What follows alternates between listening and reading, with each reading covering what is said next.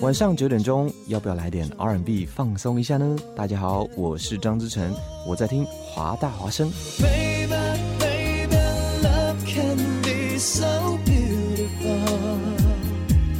只怪那一刻话说的太重，所有的情节都是。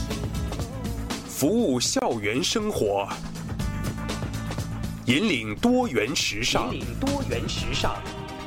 这里是华盛顿大学，华大华生。电影是一场奇幻的旅行，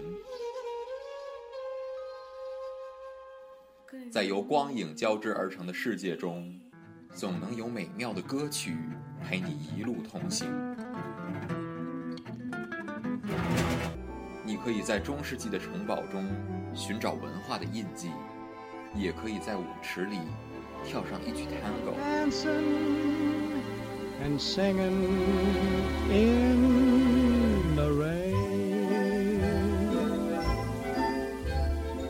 走进华大放映室，开始一段精彩的旅程。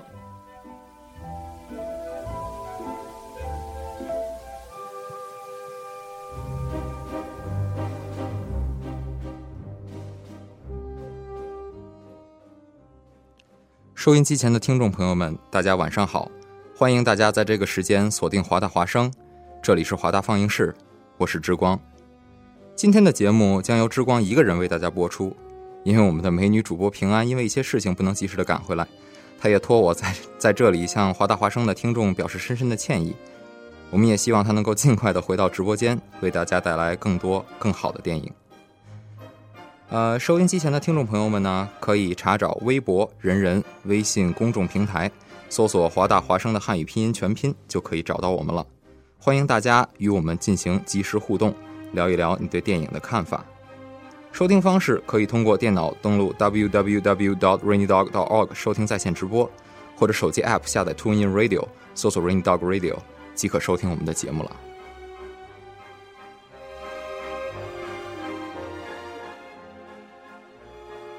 今天之光为大家带来的电影呢，是一部一九九七年的贺岁片，叫做《甲方乙方》。姚远、周北燕、钱康和梁子四个善良、智慧又善解人意的自由职业者，在一九九七年夏天开办了一项好梦一日游的业务，工作重点是帮助消费者过一天好梦成真的瘾。刚开始试营业，立即引来一批突发奇想的顾客。如卖书的板儿爷想当一天巴顿将军，厨子因为嘴不严，一直梦想尝尝守口如瓶的滋味。这两个艰巨的任务，一时间把好梦一日游的四个人忙得团团转，而他们四个人也因为没有经验，闹出了很多的笑话。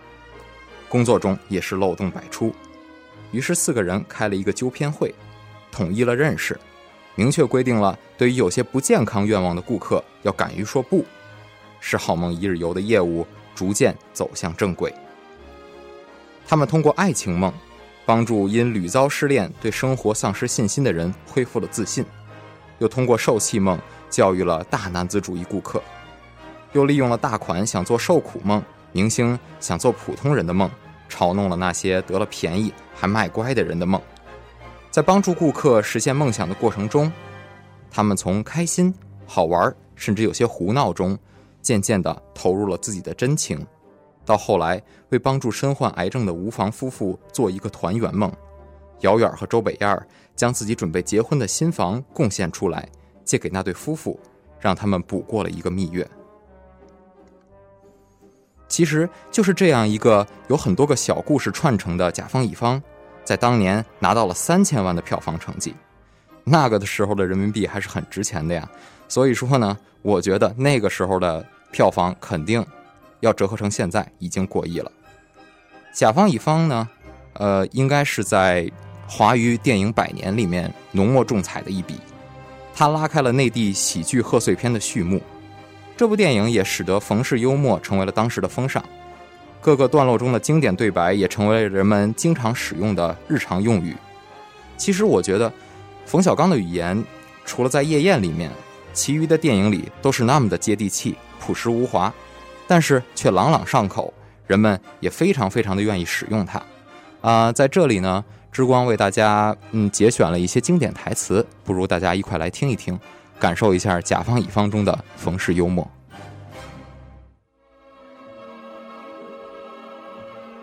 我叫姚远，现年三十八岁，未婚，人品四六开，优点六，缺点四，是个没戏演的演员。九七年的夏天，我和在家闲着的副导演周北燕。道具员梁子，编剧钱康，合伙填补了一项服务行业的空白，名曰“好梦一日游”，就是让消费者过一天梦想成真的意思。目前刚刚起步，正处在试营业阶段。过过瘾就行了。和平年代，真巴顿也得在家老老实实待着啊！撒野，警察照样抓他。好好卖书，当你的良民。国家有咱强大的人民解放军保卫着呢。啊，打仗也轮不着你，我就一厨子，你不知道，我也不知道。国安提升分九比一，不是这事我也是，我也是今天才知道的。我昨天姚远跟你说的那句话是什么？就想知道这个。放心，我全都告诉你们。你看，打死我也不说。一嘴是真硬。啊你，慢着，我明白了。昨天姚远跟他说的那句话就是：“打死我也不说，对吗？”回老爷太太，张佃户家的租子还是没收齐呀？那不成啊，得按合同办呢。地主家也没有余粮啊。是啊，猪，他们家昨儿自个儿给吃了。大丫头前儿也走了西口了。那二丫头呢？让李地主他们家先一步抢走了。现在是就剩张佃户本人了。那孩儿他娘呢？你哪那么多废话？东打听西打听的。快，赶紧带人。我一定给乡亲们多办几件好事儿我先给他们投资办一养鸡场，我吃一只，我还他们十只，一切都会好起来，是吧？等再过两年，山里头也富了，你要再想吃苦受罪，就得往沙漠无人区送你了。拉倒吧你，我都想一辈子和龙虾睡一块儿了。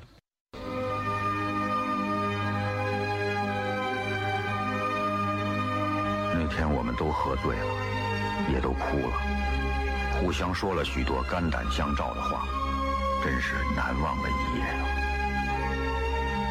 几天后，我和北燕正式举行了婚礼，他父母单独找我谈了一次话，问我是不是隐瞒了年龄。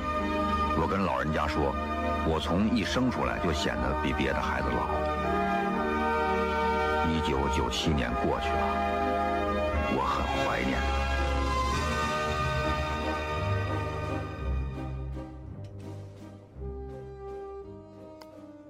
不知道大家觉得这样的冯氏幽默是否可以欣赏呢？当时很多的冯氏幽默的台词都被人口耳相传，例如说很著名的那句“打死我也不说”。呃，之光那时候看这部电影，第一次看这部电影的时候还小，呃，应该是只有七岁。但是对于李琦所饰演的那个厨子，每一次说出这个话来，反而没有给他带来解脱，而是带来了更多无尽的折磨的时候。呃，之光就就笑得特别特别的开心。嗯，其实整部电影呢，呃，并不像冯小刚后来的电影都是大制作、大手笔。这部甲方乙方其实它总共的投资呢只有五百万，五百万人民币代表着基本上不可能去请什么特别特别有名的演员。但是现在回首来看，甲方乙方中的演员都是非常非常知名的演员了。但是当时他们都是冯小刚的朋友和熟人，所以演员的报酬呢也并不会太高。例如说，本片的主演饰演姚远的这个葛大爷葛优葛大爷，嗯，他就跟冯小刚是非常非常好的朋友。冯小刚在写剧本的时候呢，写姚远的时候，他的模板就是葛优。所以他当时也邀请葛优来演这部戏，葛优也答应了。呃，的确完成的也非常非常的好。嗯，刘培呢，其实是冯小刚的另一个好朋友，所以呢也是友情出演。而徐帆所饰演的那个明星就更不用说了，徐帆现在是冯小刚的夫人，所以也不会管他索取太多的报酬。英达则是圈内的好友，所以看出来呢，冯小刚其实是一个苦出身的导演。冯小刚在拍《甲方乙方》之前呢，拍摄了不少的电视剧，例如说《编辑部的故事》《北京人在纽约》。但是呢，当冯小刚转战电影的时候，拍摄了一部根据王朔同名小说改编的，叫做《我是你爸爸》，这部电影就不太成功，以至于造成了冯小刚非常的心灰意冷、去意已决。就在这个时候，冯小刚遇见了一个。他一辈子最大的恩人，这个人就是时任北影厂厂长、现任中影集团董事长的韩三平。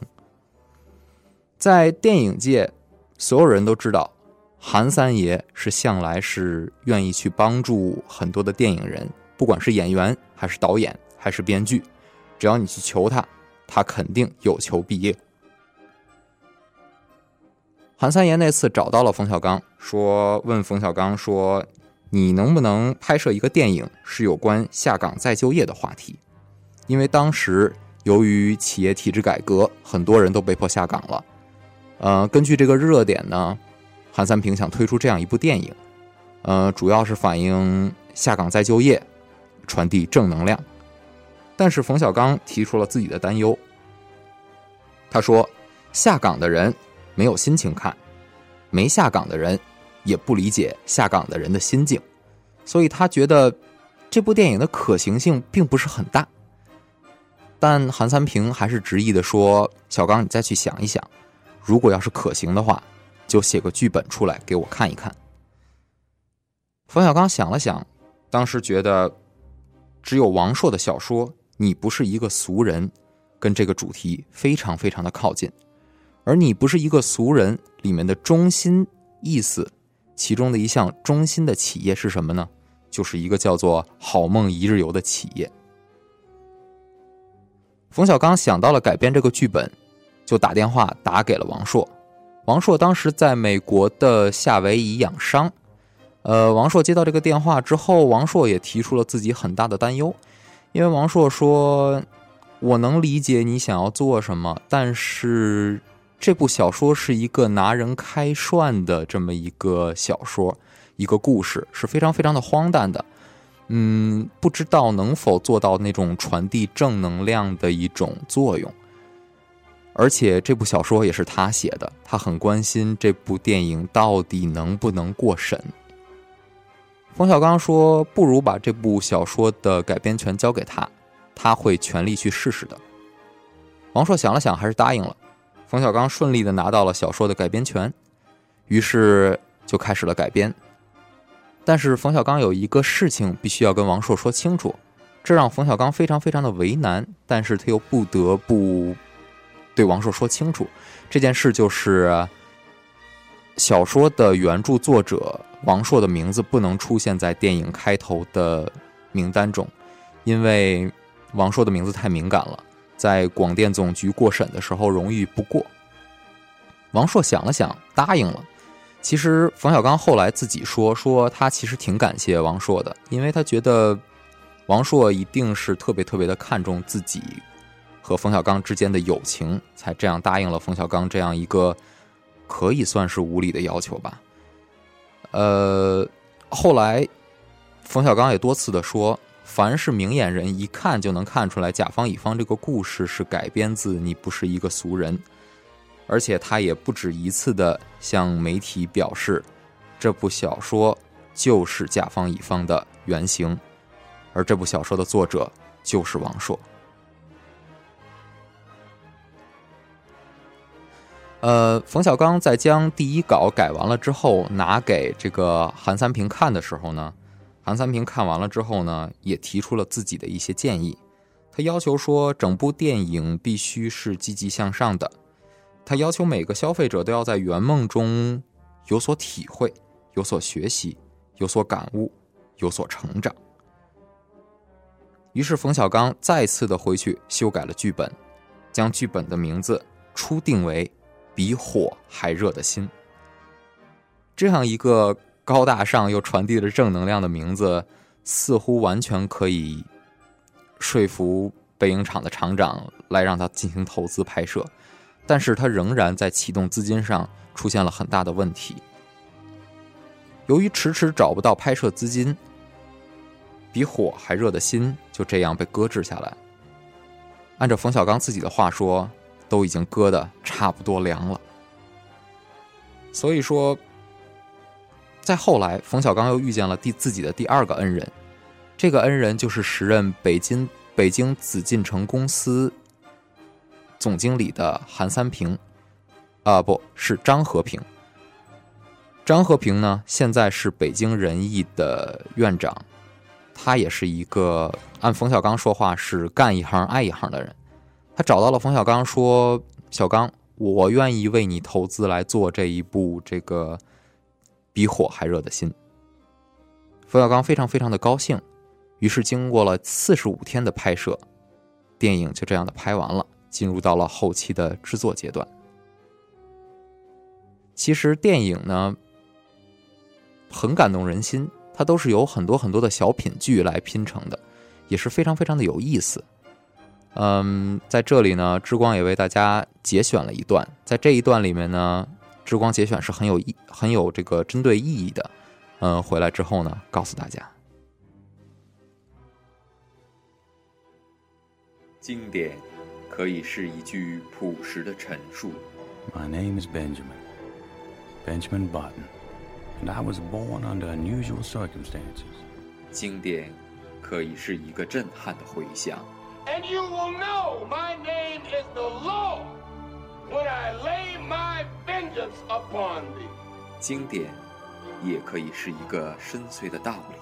我曾经听人讲过，当你唔可以再拥有嘅时候，你唯一可以做嘅就係令自己唔好忘记。走进经典，回顾电影中的高光瞬间。这里是经典赏析。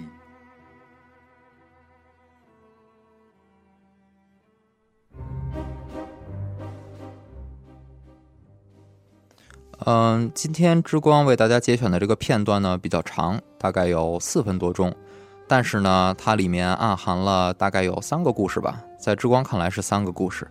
呃，非常非常的有意思。听完了回来之后呢，之光再接着为大家讲述一些关于甲方乙方的故事。这不是拿人开涮吗？他可认了真了。咱这么做道德吗？我有点怀疑。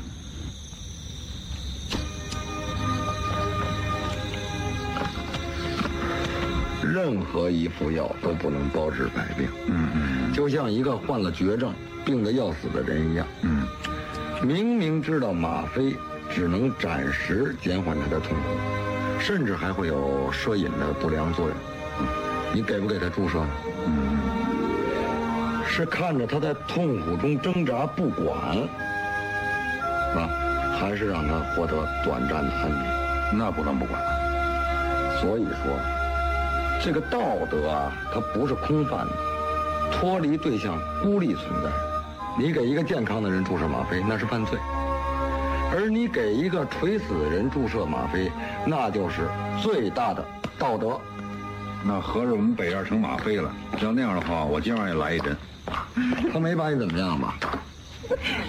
两瓶红酒一点也没糟践，侃人生谈未来都说了二十一世纪去了，他也高了，我也高了。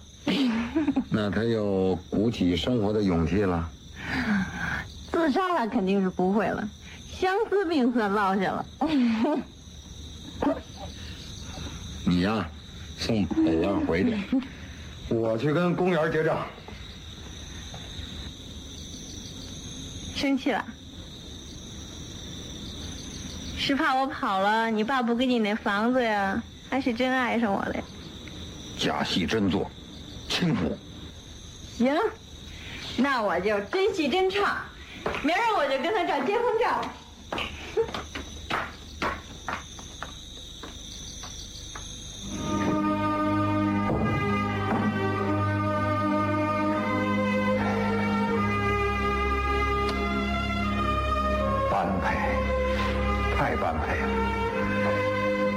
算生米煮成了熟饭了。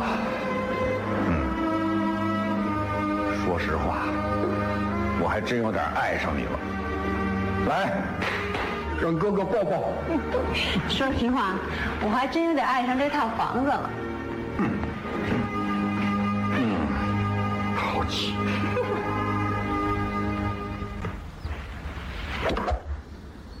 协议书：甲方尤万成先生，乙方好梦一日游，简称梦游。甲乙双方经协商达成协议如下：一，甲方责成乙方为其实现吃苦受罪之梦想；二，乙方应不遗余力地、创造性地完成甲方之重托；三，如甲方未经乙方允许单方终止之梦想，将被视为违约（括弧如遇战争、自然灾害及人力不可抗拒之因素）。天塌下来都有效。甲方应赔偿乙方一切损失。四，甭四了，我给你签字不完了吗？我要是反悔，瞧见没有？这球场还有那杯，这全归你们的确是一个财大气粗的老板哈。呃，本部电影的名字叫做《甲方乙方》。刚才之光也说了，刚开始冯小刚管这部电影的名字叫做《比火还热的心》，那是中间出现了什么样的变化，使得影片最后又改叫《甲方乙方》了呢？原因是有一天张和平在香港机场转机的时候，他。突然想到了一件事情，然后打通了冯小刚的手机，然后就跟冯小刚说：“说小刚啊，我刚想了一个新的名字给这部电影，我觉得还是挺切题的，你考虑考虑。”冯小刚说：“领导但说无妨啊。”呃，张和平说：“不如这部电影叫做《甲方乙方》吧。”冯小刚想了想说：“还是挺切题的。”因为所有的梦想都要根据合同来实现，而合同就必然要出现甲方和乙方，这样一个独特又切题的名字，似乎比那个比火还热的心更合适一些。于是就这样愉快的决定了，于是名字就改成了甲方乙方。嗯，其实整部电影呢，从来没有提出合同这件事情，只是告诉你一个一个梦想，直到跟尤老板。在这个高尔夫球场进行一系列对话的时候，出现了这个合同和甲方乙方。这也是冯小刚通过自己的一种方式进行了一种异样的点题吧。呃，我觉得非常非常的有意思。还有在第一个故事中上来，姚远提出了自己的疑问：咱这不是拿人开涮吗？呃，开涮就是拿人家耍，拿人家开玩笑。呃，这恰恰是冯小刚在问出了一个王朔提出的问题。王朔刚开始也表示怀疑，这样一个拿人开玩笑的故事能否成为一个高大上的作品呢？呃，冯小刚通过自己的一段独白，通过用吗啡这个比喻来解释了这个开玩笑的含义，啊，解释的非常非常的到位，非常非常的发人深思。也是之光为什么要选择这一段来解给大家听的一个原因。嗯，总之，甲方乙方是开创了这个中国贺岁电影的一个呃序幕吧，也可以这么说。嗯，之后呢，冯小刚基本上每年都会有一部喜剧作品，当然他中间还拍摄了《夜宴》呀，《集结号》啊。温故一九四二啊，这样比较沉重的主题，并不是以欢乐为主的，呃，但是呢，人们留下更多的印象呢，还是他的贺岁电影。嗯，接下来呢，咱们进入下一个板块，就是影视原声带这个环节，让我们来听一听这个今天之光为大家选择了一个怎样的歌曲。影视分享故事，音乐传递真情，带你领略人生百态，聆听新的声音。影视留声机。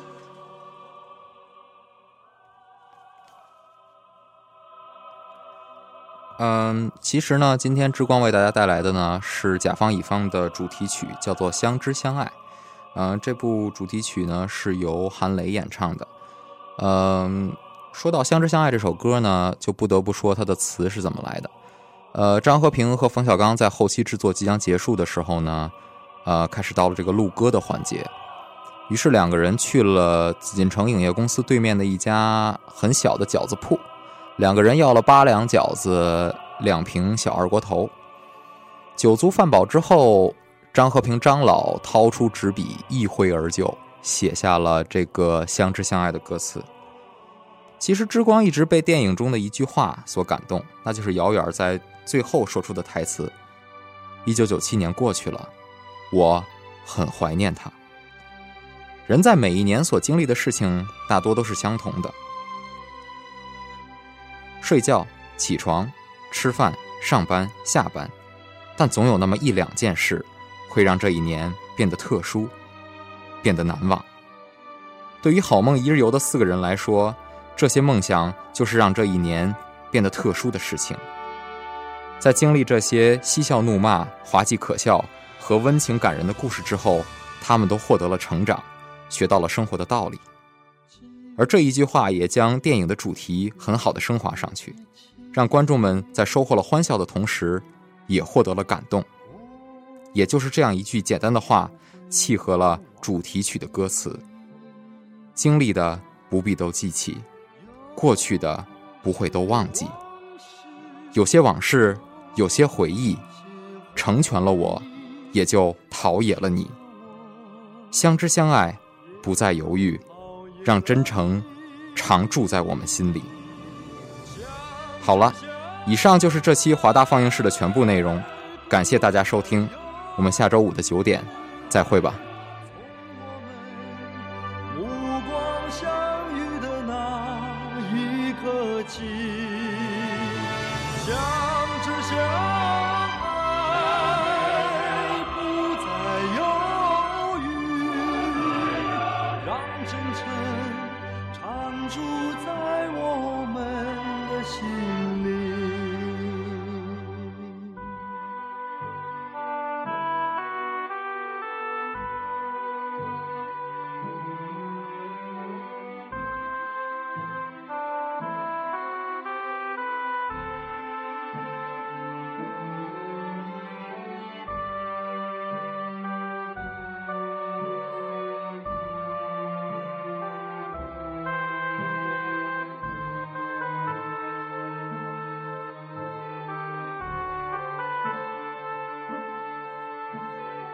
记忆的不必都记起，